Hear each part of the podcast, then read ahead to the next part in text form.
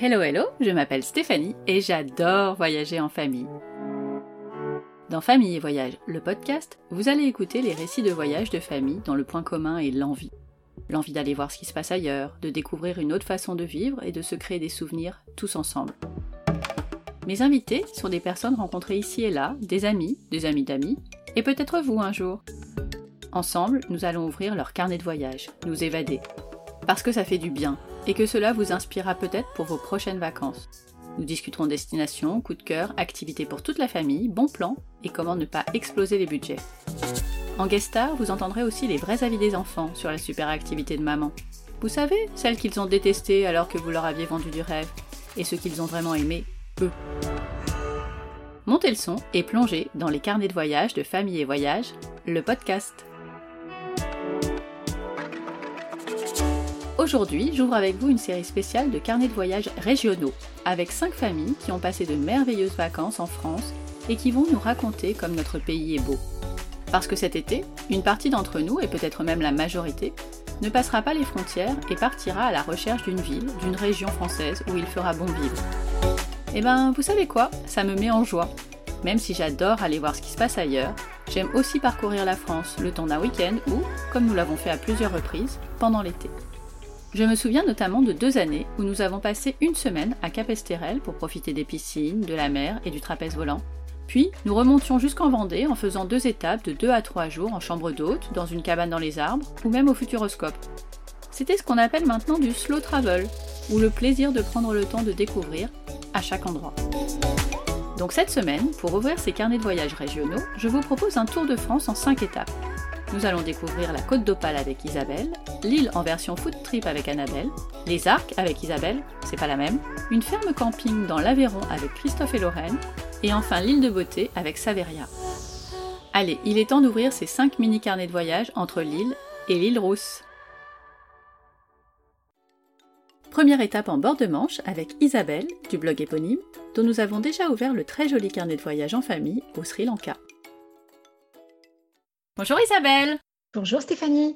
De quelle région veux-tu nous parler aujourd'hui? Alors, je vais vous parler d'une petite région qu'on appelle la Côte d'Opale. C'est dans le nord, voilà, une région auquel on ne pense pas facilement, je trouve, quand on cherche une idée de week-end ou de destination pas trop trop lointaine de Paris. Ça va de quel endroit à quel endroit? Alors, grosso modo, nous, on, s'est fait ça sur euh, deux jours. Ouais. Tu vois, en partant le vendredi soir euh, après l'école et après le boulot, on a pris la voiture et on est monté euh, un petit peu à l'est de Berck. donc, c'était à côté de Montreuil-sur-Mer. Mm-hmm pour notre premier euh, logement, en fait, hein, pour démarrer. Donc, euh, grosso modo, la côte d'Opale, on peut dire que ça commence à peu près à Berck et puis ça monte euh, ce qu'on appelle le Cap Grinet, qui est à peu près à deux heures de voiture encore en allant tranquille, hein, mais vers le nord encore. Voilà. Tu dépasses Boulogne-sur-Mer et puis tu peux arriver. Nous, on est allé jusqu'au Cap Grinet, encore, encore au-dessus de Boulogne. Et pourquoi vous aviez choisi cet endroit-là en particulier? Écoute, en fait, l'idée, c'était de prendre le verre comme souvent euh, chez nous. Quoi. On essaye de sortir de Paris et quand sur des week-ends, on a la possibilité de le faire, on n'a pas non plus envie de prendre euh, trop la route ou euh, même, même le train ou pire l'avion. On est mhm. plutôt voilà, sur des destinations assez courtes. Donc, en fait, tu fais un cercle autour de Paris, deux heures, et puis tu vas un peu partout. Et, et voilà, et au nord, on connaissait pas du tout. on en avait entendu parler parce qu'on a des amis dont les, les beaux-parents sont, sont, à Boulogne-sur-Mer. Mais c'est une région que je connaissais absolument pas et euh, et mon chéri non plus. Donc voilà, on s'est dit pourquoi pas. Deux heures de route, c'est parfait. Deux heures, deux heures et demie, quoi. En quoi c'était chouette? Écoute, on a adoré. Pourtant, on n'a pas été gâté par la météo, mais franchement, c'était magnifique. Euh, je ne m'attendais pas du tout à ça. Tu vois les falaises d'Étretat, etc. Mais en fait, plus au nord, c'est sublimissime. Euh, tu peux faire des balades le long, le long de la côte pendant des kilomètres. Sans parler du char à voile, aussi sur les plages. À Berck. Franchement, nature, je crois que c'est ce qui nous a tous les quatre le plus marqués, encore une fois malgré le, mauvais temps. Et puis la faune aussi. Tu te balades sur la plage et puis il y a des phoques qui sont là. Et c'est vrai que pour les enfants, c'est juste génial de les apercevoir juste là, euh, aussi facilement. Et ils sont là tout le temps? Je pense qu'ils sont pas là tout le temps. Nous, on était en juin. Ouais. Voilà, ça doit dépendre aussi de la marée, etc. Mine de rien. Il faudra aller regarder sur le blog, mais j'avais mis le nom d'une association qui te fait faire euh, des petits circuits découvertes, euh, qui t'expliquent un petit peu la faune, parce qu'il n'y a pas que les phoques. Hein. Mm-hmm. C'est hyper intéressant. Pour les gamins, tu as plein de petites visites comme ça qui sont organisées. Euh, bah, toujours un petit peu pareil, tu vas à l'office de tourisme et tu trouves très, très, très, très souvent euh, des guides adaptés euh, aux enfants. Mhm. Donc, donc, ça, voilà, ça fait typiquement partie des, des petites choses qu'on a pu faire sur deux jours et, et, que je recommande carrément parce que voilà, c'est extraordinaire. C'est vraiment faune et flore plein les yeux. Les enfants avec quel âge? 10 et 13. Et donc, vous avez beaucoup marché, j'imagine? Ouais, ils ont adoré. Sur le bord de la plage, c'est cool parce que tu as toujours un pâté à faire. Même à 10 et 13 ans, tu peux courir. Euh, tu vois, euh, Rémi, à, 10 ans, il a pas arrêté. Il est de long en large, en travers, et il a fait toutes les plages. Ça le défoulait, c'était nickel avec le vent et tout. Donc ça va. Et puis après, tout ce qui est randonnée. Donc là, nous, on n'en a pas fait beaucoup parce qu'on était juste sur un week-end. Mais par contre, honnêtement, il faut qu'on y retourne parce qu'il y a énormément de choses à faire. Mhm. Tu as un parc naturel aussi, hein, juste à côté, euh, qui va plus vers l'est, euh, qui quitte la côte évidemment, mais tu as donc énormément de, possibilités en termes de balades. Mhm. Puis tu as aussi des petites villes à visiter. On a visité Montreuil, euh, Montreuil-sur-Mer. C'est une jolie petite ville avec des remparts. Donc en fait, tu peux faire le tour de la ville tout simplement en marchant sur les remparts. Là encore, tu vas à l'office de tourisme et tu as un espèce de guide adapté aux enfants. Génial voilà, les trucs classiques euh, qui, leur permettent d'avoir quelques explications pas trop reloues euh, pour que le nain ne soit pas trop. Euh, pour qu'il soit pas frustré, qu'il a l'impression de, de, faire un truc qui soit pas juste marcher. Exactement. Non, ne marche pas. Non, non, non, non, du tout. Il y a vraiment euh, à la fois petit village. Euh, enfin, nous, c'est vrai qu'on adore ça. Euh, retrouver un petit peu tradition du marché, un peu de nature. ça fait, ça fait un bien fou. Et, encore une fois, c'est une région qui, auquel on pense pas trop, donc il n'y a pas trop de monde. Pour moi, c'est quand même un bon plan pour cet été aussi. En termes de logement, qu'est-ce que vous aviez choisi? Alors nous, on est très euh, gîte, chambre d'hôte. ouais. Certes, c'est un coût à la nuit, mais du coup, sur un week-end, ça reste raisonnable. Donc le vendredi soir, en arrivant, on a débarqué dans, un, dans une chambre d'hôte. Euh, un truc que j'adore parce qu'en fait, c'est au bout du chemin, tu sais. Après, il n'y a plus rien. Voilà. Donc, euh, donc on s'est arrêté. Alors, ça s'appelle Un matin dans les bois. J'ai adoré. On a eu un petit déjeuner euh, tellement bon avec des fruits frais, enfin tout ce que j'aime. Et surtout la chambre d'hôte en question, enfin celle qu'on avait choisie, c'est vraiment une chambre familiale avec une vraie séparation. Important. Donc on était, on était super bien. Ils avaient un parc euh, gigantesque. On a fait un petit tour avant de repartir le matin chez eux. Une très très bonne adresse en termes de chambre d'hôte gîte. Ok. Et ensuite on est donc monté plus au nord et là on a été dans un hôtel en fait, euh, je crois plus deux ou trois étoiles, euh, assez modeste, mais vraiment très très très simple et très bien, qui s'appelait l'hôtel Argousier. C'était mhm. à Amble Super. Donc c'est vraiment une destination que tu peux conseiller euh, sans problème pour des vacances cet été. Clairement, je pense que plus il fera vraiment très beau, pas trop trop chaud pour ceux qui craignent un peu la chaleur, mine de rien. Et il y en a. Les gens du Nord ne me contrediront pas. Je pense qu'il y a des moments euh, où, le soleil tape vraiment très fort aussi. Donc, euh, donc ça, ça plus l'air de la, de la mer. pour moi, c'est idéal. Sincèrement, il y a vraiment de très belles choses à faire. Qu'est-ce que les enfants ont préféré? Je pense honnêtement que les phoques, ça leur a vraiment plu. Même si tu vois, on les voyait de loin c'était pas, pas un zoo, et tant mieux. Oui, bah oui. Ouais, je crois que c'est vraiment ce qu'ils ont aimé. Ils, sont clairement pas aimé marcher, mais euh, ça c'est parce que c'est l'âge et voilà. Mais balader quand même sur la plage et aller toucher l'eau, c'est toujours pour un petit Parisien, c'est toujours très agréable. Je pense vraiment ce qui les a marqués, c'est d'apercevoir les phoques, leur bruit, euh, les observer quelques quelques minutes, c'était sympa. J'en doute pas une seconde. Bon, bah, je crois qu'on a fait euh, un petit tour euh, suffisant pour donner envie et en tout cas euh, pas oublier cette région-là dans les recherches potentielles. Merci beaucoup Isabelle. De rien Stéphanie, avec plaisir. Et bah, j'espère à bientôt. Avec plaisir. Deuxième étape en ville avec Annabelle Chachmès, photographe et journaliste culinaire, auteur de nombreux livres et guides gastronomiques et maman d'une ado. Bonjour Annabelle. Salut Stéphanie. De quel endroit veux-tu nous parler? Alors, j'aimerais vous parler de Lille, parce que Lille est une ville assez méconnue pour tout ce qui est food. Ah, et qu'est-ce qu'ils font en particulier à Lille? Bah, des frites. Ah C'est vraiment une spécialité du Nord. Et il y a une friterie à Lille qui s'appelle la friterie Meunier. De prime abord, comme elle est sur la grande place de Lille, tu peux te dire que c'est probablement une friterie à touristes. Mhm. Ce qui n'est absolument pas le cas. C'est vraiment une friterie qui est au top, quoi, parce qu'elle cuit les frites en deux bains de cuisson. Donc, un premier bain pour vraiment saisir la pomme de terre et puis un deuxième bain pour qu'il y ait vraiment cette croûte bien croustillante sur le dessus. et ensuite qu'elle soit euh, très moelleuse à l'intérieur. C'est fait dans les règles de l'art, dans de la graisse de bœuf et non pas de l'huile. Donc ce sont des frites absolument divines.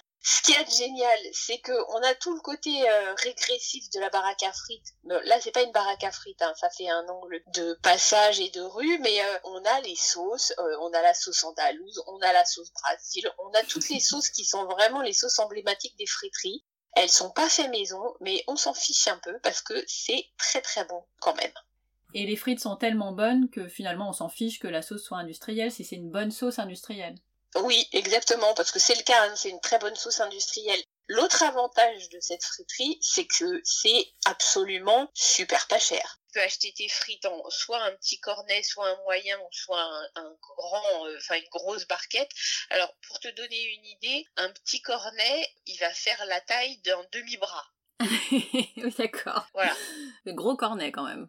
Bah, tu peux manger facilement à deux dessus. Ça coûte 2,50€. Ah ouais. Et la, la grosse barquette d'un kilo de frites, elle est à 6 euros et quelques, il me semble. un kilo de frites, c'est 5 personnes, je pense, au moins. Ah ouais, ça me paraît énorme. Ouais, mais alors en réalité, je suis d'accord avec toi, ça semble énorme, mais il m'est arrivé parce que j'ai fait un livre il y a pas très longtemps sur la cuisine du Nord, de devoir repartir de la gare de Lille. Bah le cornet de frites petite taille, qui est quand même très gros, il faisait le voyage en train, tu vois. Mais elles sont froides à la fin. Ouais, mais c'est tellement bon, en vérité, même froides. Ils ont aussi toutes les spécialités que tu vas retrouver dans une vraie baraque à frites, qui sont les croquettes, mais elles sont faites maison pour le coup, les croquettes, c'est vraiment super bon.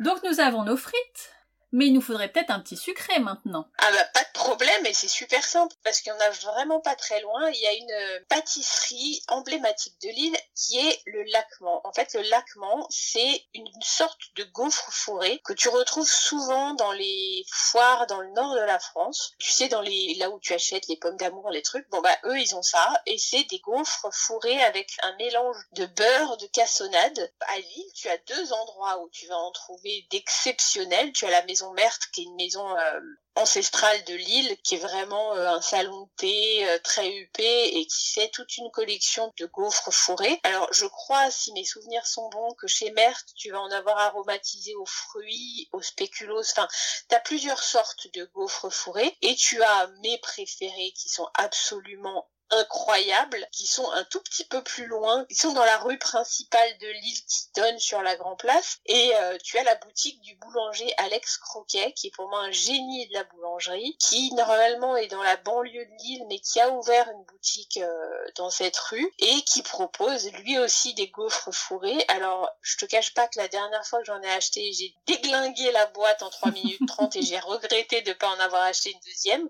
Elles sont exceptionnelles parce que je pense, après avoir essayé de disséquer le goût, qu'en plus du beurre et de la cassonade, ils mettent de la vanille et ils doivent mettre une pointe de rhum aussi. Et c'est, mhm. mais à tomber par terre. Donc après les frites, les gaufres. Hmm, c'est bien qu'on se balade un peu en même temps parce que c'est pas hyper léger comme repas. non, mais tu peux tout à fait te balader. En fait, l'île, tu vois, toutes ces petites adresses que je t'ai données sont vraiment au cœur de l'île. Donc tu peux faire du shopping tout en grignotant c'est pas des, des, choses à manger où tu es obligé de t'asseoir après. Si tu vas à Lille, il y a plein d'autres euh, spécialités qu'il faut goûter, qui sont des spécialités dont on n'a pas idée euh, spécialement, euh, nous, en région parisienne, en tout cas moi en région parisienne, mais t'as de la carbonade, il y a un autre truc qu'il faut que tu goûtes absolument, c'est le Welsh, qui est une tranche de pain trempée dans la bière, avec du cheddar aussi, avec de la bière mélangée, et t'as une espèce de fromage qui est fondu, mais c'est sublimement bon, mais délicieux. Non, l'île, c'est vraiment une gastronomie familiale et euh, hyper gourmande.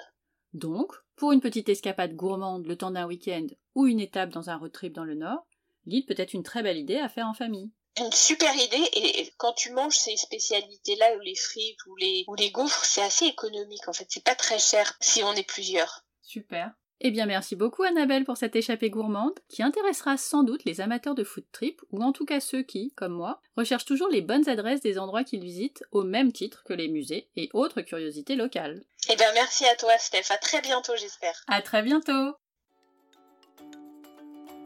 Troisième étape à la montagne cette fois avec Isabelle, auteur du blog Mon blog de maman et maman de deux ados. Bonjour Isabelle Bonjour Stéphanie De quelle région ou de quel endroit tu veux nous parler? Alors moi, je voulais vous parler de la montagne, parce que je pense que c'est vraiment la destination 100% nature dont on a besoin après ce confinement et plus spécifiquement des Arcs 1800, parce que c'est un endroit où je suis allée euh, en 2016 et en 2018 avec mes ados. Mmh et j'ai trouvé que c'était une, une, destination, une station complète où on pouvait vraiment tout faire, où il y en avait vraiment pour tous les goûts. Donc je voulais vous parler de ça. Ok. Tes enfants avec quel âge? 10 et 13 mmh et 12 et, et 15. Ils avaient déjà une expérience de la montagne l'été ou c'était la première fois pour eux aussi? Alors pas du tout, c'était vraiment une découverte de la montagne. Je préférais jusque-là la mer parce que je me disais que la montagne c'était ennuyeux et qu'il y avait que des randonnées à faire. Et pas du tout, j'ai découvert qu'il y avait une foule d'activités et c'est ça qui m'a plu. Alors justement, Qu'est-ce qu'il y a à faire à la montagne avec des ados? Alors, ce qui est bien, c'est qu'effectivement, tu as les classiques rando, mais mhm. finalement, les classiques rando, elles deviennent vite ultra sympas quand tu commences à trouver des marmottes. Ah oui. Donc, ne pas oublier euh, les jumelles. Quand tu vois euh, au fond un petit chamois, là, ça devient vraiment génial. Et euh, même les ados qui traînaient un petit peu la patte, ils y reviennent enchantés de leur randonnée je voulais, euh, je voulais te parler des arcs 1800 parce qu'en fait, cette station propose des passes, des mhm. passes activités. Et finalement, tu te retrouves avec des tonnes d'activités à faire au sein même de la station. Donc, ça peut être de la gym en plein air, tout simplement, ou euh, tu as aussi une animation cirque, une animation tir à l'arc, des trampolines, des trampons bungee, euh, des lines. Qu'est-ce que c'est que ce truc? Ah si, c'est le truc que tu tends entre deux arbres. Ouais, ouais. Exactement. Tu trouves, euh, il y a un golf, il y a une piscine. Vraiment, une semaine, ça suffit pas pour faire toutes les activités. Et alors, ce pack, c'est chouette parce que tu peux l'acheter soit à la semaine, soit à la journée, soit à l'activité voilà, il y en a vraiment pour tous les goûts et, vraiment tu t'ennuies pas. Vous avez fait ça tous les trois à chaque fois les mêmes activités ou euh, tes enfants on en fait certaines et toi d'autres? Comment ça s'est passé? Alors moi quand j'y suis allée j'étais en club donc c'est un petit peu différent mhm. mais euh, on prenait quand même du temps tous ensemble. On essayait de faire le plus d'activités possible, soit séparément, soit ensemble. C'est bien aussi, euh, séparément, hein, les enfants, on les a toute l'année, donc les vacances. Ouais, c'est ça, ça fait du bien. Est-ce qu'il y a vraiment quelque chose qu'ils ont préféré dans, ces activités à la montagne? Ils ont adoré et vraiment c'est euh, la chose qu'ils demandent à faire à chaque fois qu'ils retournent à la montagne, c'est euh, du rafting. Ils ont vraiment adoré, ça se fait sur une demi-journée. Tu peux le faire en famille aussi. Alors moi j'ai un peu peur de l'eau donc euh, je l'ai pas fait avec eux, mais été presque tentée vu leur enthousiasme quand ils sont rentrés.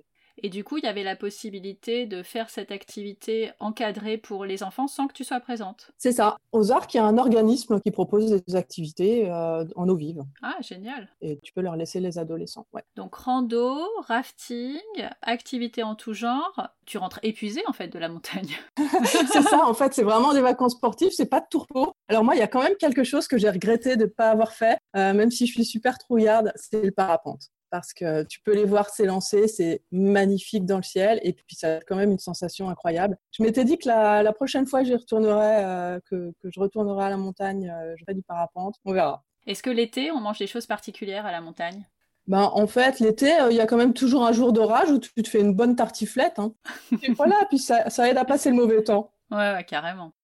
La montagne, c'est une vraie alternative, même plus qu'une alternative, c'est une vraie destination à faire avec des enfants l'été. Je trouve que c'est complémentaire à la mer dans la mesure où euh, mes enfants euh, passent leurs vacances à la mer avec leur père. Mhm. Donc, euh, je trouverais ça redondant de les, emmener dans une autre destination en bord de mer, sachant qu'ils ont déjà fait ça. Et la montagne, c'est vraiment une destination où tu as l'impression de faire quelque chose ensemble, en fait que ce soit les randonnées pendant lesquelles tu prends le temps de discuter quand tu marches, tu fais des ricochets dès que tu croises un lac, tu fais des pique-niques, tu es vraiment ensemble trouve que la montagne a, quelque chose de peut-être de plus convivial que la mer où on, reste plus à rien faire ou euh, à se reposer, à lire. Euh, voilà, on est plus statique.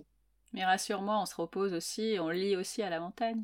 Non, on va peut-être parler de l'hébergement. Euh, y a, je parle des arcs 1800 parce que justement, c'est bah, une grosse station, hein, c'est pas la petite station familiale on trouve euh, des clubs, on trouve euh, des hôtels avec des euh, super jolies piscines, et puis on trouve des petits chalets un petit peu plus en haut, en hauteur, où on peut couconner en famille. Moi, je suis plus club avec piscine pour pouvoir profiter et effectivement me reposer un peu. Mm-hmm. À chaque fois que j'y suis allée, alors est-ce que c'est de la chance ou pas, il fait beau à la montagne. Alors, avec le ciel bleu, tu prends un transat, et puis tu trouves quand même le temps pour bronzer, pour lire, mais euh, c'est important hein, pendant les vacances d'avoir aussi ces petits moments où, où tu fais rien, juste tu prends le temps. Je suis d'accord, surtout avec des enfants. Mais oui. Eh ben merci beaucoup Isabelle pour euh, toutes ces infos sur les arcs et sur la montagne, euh, en tout cas sur ce qu'on peut faire à la montagne euh, en été. Merci à toi. À bientôt. À bientôt. Et bonnes vacances. à toi aussi. Quatrième étape à la campagne avec Christophe et Lorraine, auteurs du blog En avant les loulous, et que vous retrouverez prochainement dans un épisode sur leur tour du monde en famille. Bonjour, bonjour Bonjour, Stéphanie De quelle région voulez-vous nous parler? On veut parler de euh, l'Aveyron. L'Aveyron, c'est chouette. Pour ceux qui savent pas, parce que moi je suis nulle en géographie française, c'est où exactement? Pas très loin de Rhodes. Donc dans le sud. Pourquoi vous voulez nous parler de cette région?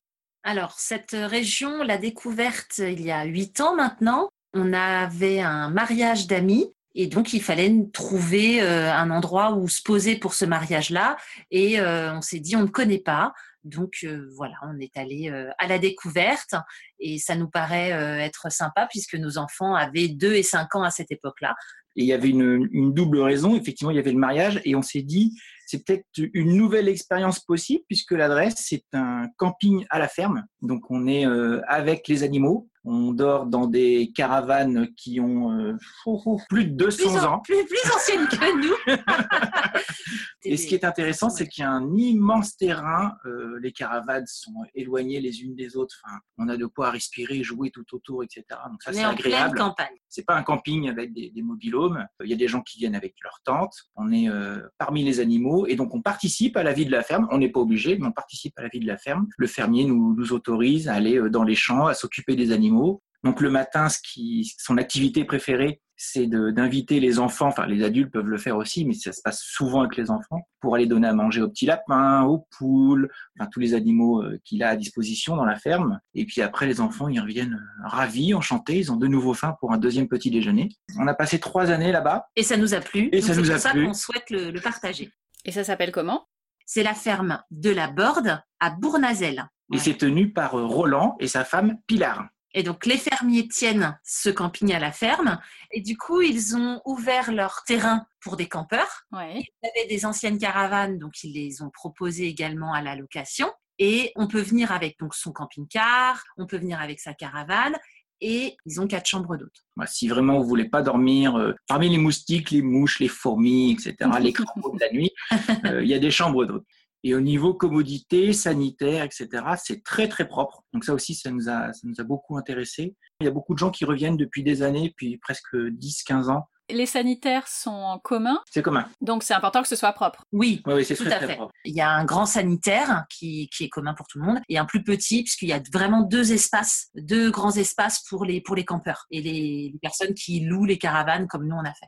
On va dire quoi, il y a une dizaine de familles qui peuvent être là en même temps ou c'est plus que ça? Je pense que s'il monte à 15 familles, c'est le maximum. hein. Ouais. Entre, on entre, je pense qu'on est entre 10 et 15. ouais. Ouais, parce qu'ils ils voulaient vraiment garder cet esprit euh, intimiste, le Mhm. fait que tout le monde puisse se connaître, discuter.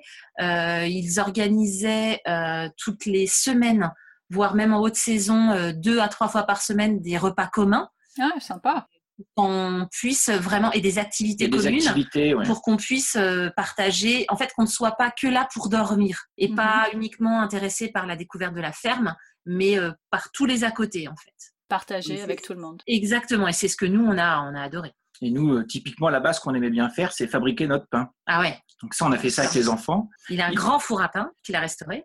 Et le four fonctionne tellement bien que pendant une semaine, il chauffe, ce qui fait qu'on continue à faire des plats mijotés dedans. Donc des plats typiques de là-bas. euh. C'est quoi les plats typiques? Alors on fait un gâteau à la broche. Ouais, gâteau à la broche. Donc c'est un gâteau qu'on fait rouler, donc une sorte de, pâte, à- un peu comme de la pâte à crêpe, mais plus Plus consistante. épaisse. Et donc on tourne une broche donc en forme conique, donc on met ça au-dessus et on verse progressivement la pâte qui vient donc cuire, chauffer, ouais. Ça c'est très très bon, donc c'est un petit goût, euh, un petit goût vanillé, un peu comme des gaufres vanillées. Le gâteau à la broche, c'est quand même la spécialité qu'on a faite plusieurs fois et qui était demandée par tout le monde parce que c'est vraiment délicieux. Spécialité avéronaise. Voilà. Ok. Est-ce que vous restiez dans la ferme pendant une semaine ou est-ce que l'après-midi vous faisiez d'autres choses Vous sortiez euh, visiter la région? En fait, on y est allé trois étés. Mhm. Le premier été, on est resté trois semaines On avait besoin de se poser, on n'a pas beaucoup voyagé aux alentours. La ferme fait partie euh, d'un village donc de Bournazel et euh, il y a une fête pendant le mois d'août. Donc voilà, on est sorti au village, on est allé visiter un petit peu les alentours, mais mhm. et Bournazel est classé parce qu'il y a un château. La deuxième année, on en a tellement parlé à mes parents qu'ils sont venus tous les deux en chambre d'hôte et on a découvert Albi, on est retourné à Rodez, enfin voilà des grandes villes qui sont dans la région. Mhm. Et le dernier été, on est resté une semaine. Mes parents étaient avec nous aussi. Et là, pour le coup, on est resté beaucoup moins sur la ferme. On est resté pour les, les, grands moments, euh, le pain, des activités vraiment phares qu'on aimait beaucoup. Mais on en a profité pour vadrouiller. Puis après, on connaissait aussi la région, donc on savait où il y avait des plans d'eau, où il y avait des cascades, des rivières. Et du coup, ils sont où ces plans d'eau? C'est loin de, euh, de la ferme? Non, ils sont juste à proximité. C'est à une demi-heure de voiture. Ah bah très bien. Donc ça fait vraiment la campagne, euh, la ferme et à proximité, il y a quelques villes qui sont sympas, Rodez et Albi, c'est des noms qui sont connus et ça donne envie d'y aller, mais aussi des points d'eau qui permettent de varier euh, les plaisirs finalement. Exactement. Et puis euh, il y a des vieux villages pour ceux qui aiment la vieille pierre, enfin il y a, plein de choses à découvrir dans cette région. Est-ce que les enfants ont préféré un truc en particulier? Alors eux, ils ont bien aimé la relation avec les animaux et puis être en totale liberté avec les autres enfants. C'est ce que j'allais dire, la liberté d'être sur cette énorme espace qui est clos. C'est pas fermé par une barricade, mais de toute façon, les enfants, ils sortent pas. Et puis, il y a beaucoup, toujours des adultes qui surveillent quelque part. Enfin, mais c'est tellement grand qu'ils ont pas, enfin, qu'ils cherchent pas à sortir. Tout simplement à chaque fois qu'on y est allé, il y avait beaucoup de familles et les enfants se trouvent des âges bah, comme, comme dans tout camping. Enfin, nous on appelle ça le camping, mais c'est une ferme.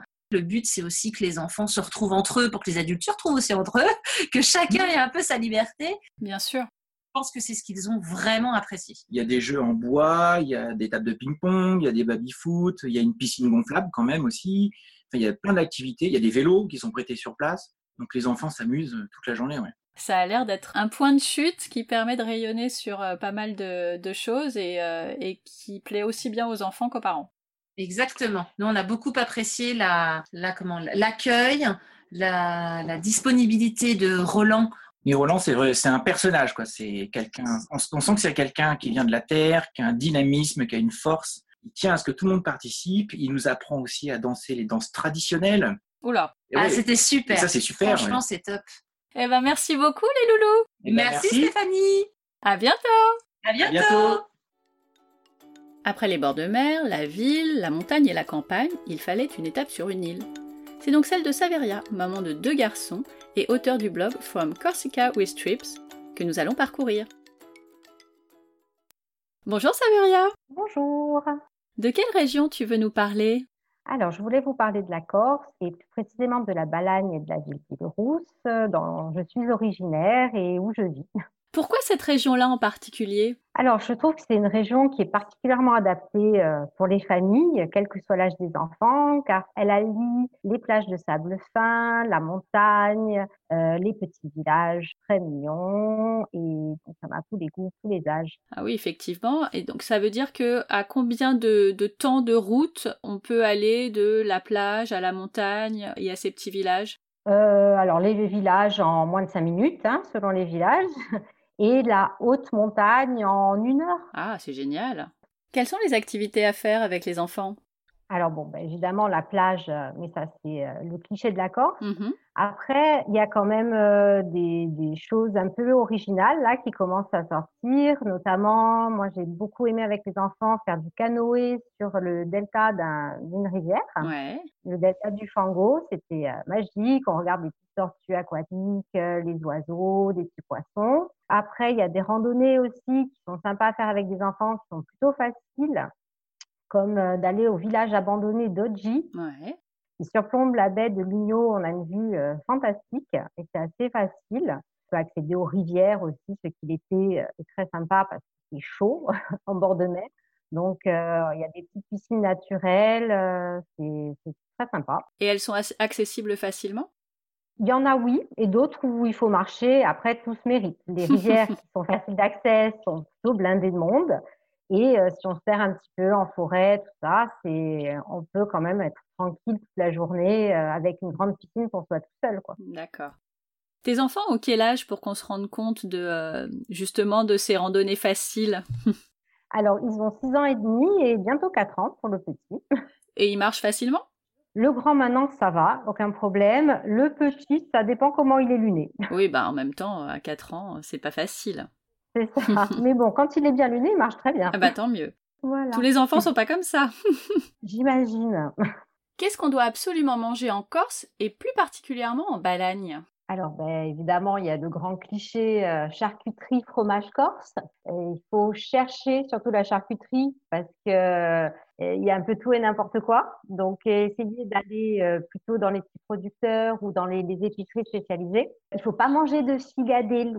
Ça, c'est c'est une saucisse de foie euh, qu'on fait, qui est crue, qu'on cuisine au feu de bois en général l'hiver, parce que ça se produit l'hiver, et on en trouve l'été. Mais il n'est pas bon et ça se conserve pas bien l'été parce qu'il fait chaud. Donc on va éviter. Ok. Voilà, les fromages, euh, chaque berger a un peu euh, sa spécificité. En Balagne, on a du fromage piquant. Il se mange avec de la confiture de figue et mmh. un bon vin rouge. Si on fait un petit apéro, ben, on va boire du rosé. Ouais. En Balagne, on produit du rosé gris avec euh, modération. Alors, qu'est-ce que c'est le rosé gris? Comment on peut faire du rosé gris? En fait, ben, c'est du rosé, mais il n'est pas, euh, il pas rose pétant, il est euh, assez pâle. Ok. C'est très bien, très bon à l'apéro l'été quand il fait chaud. Le muscat pétillant, ça passe impeccable. C'est bien sucré, donc on ne se rend pas compte, ça tape. Voilà, après, en Balagne, on produit beaucoup d'huile d'olive. On a beaucoup d'olivier, mhm. qui est très très bonne. Puis en plat, ben, il y a le sauté de veau, ça c'est euh, typique. Les lasagnes au brooch. Le brooch, c'est aussi un fromage. Mmh Puis on a pas mal aussi de gâteaux, euh, pâtisseries. En Balagne, on fait surtout le tiartiol. C'est à base de fromage frais. Oui. C'est comme une petite crêpe qui se cuit sur une feuille de châtaignier. Et on trouve ça euh, sur les marchés.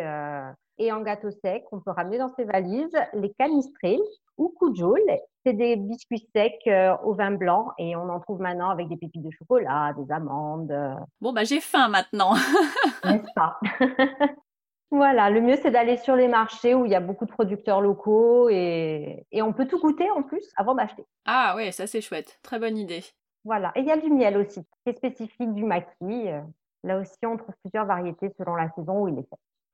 En termes d'hébergement, toi tu vis euh, sur place, donc tu n'en as pas forcément besoin, mais quand vous faites des petites expéditions comme ça, est-ce que tu as des, quelques adresses ou quelques types d'hébergement à conseiller dans le coin? Oui, alors, euh, bon, nous, évidemment, quand on reste dans la région, on, se loge chez nous, quoi.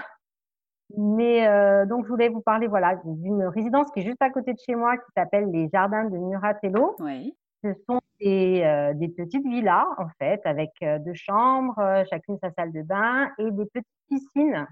Voilà, on peut, on peut voir qu'il y a souvent des familles qui ont l'air de se régaler.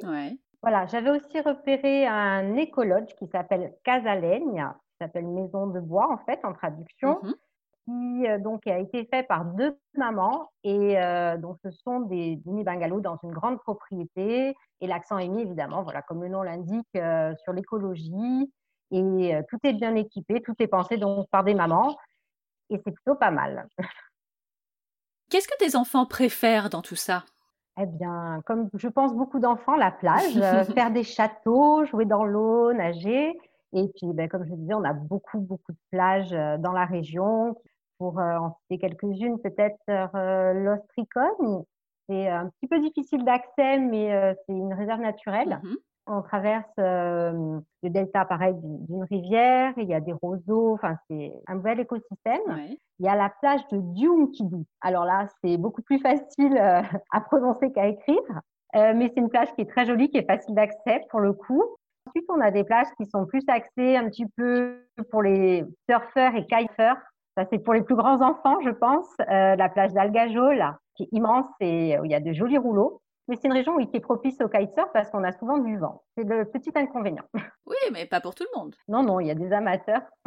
Euh, donc il y en a pour tous les goûts. C'est une région euh, qui est vraiment euh, idéale pour des vacances cet été. Ben, je suis bien d'accord. C'est vraiment pour les familles, je pense, une, une, région à découvrir et qui permet en plus rapidement de visiter d'autres coins de Corse. Assez facilement.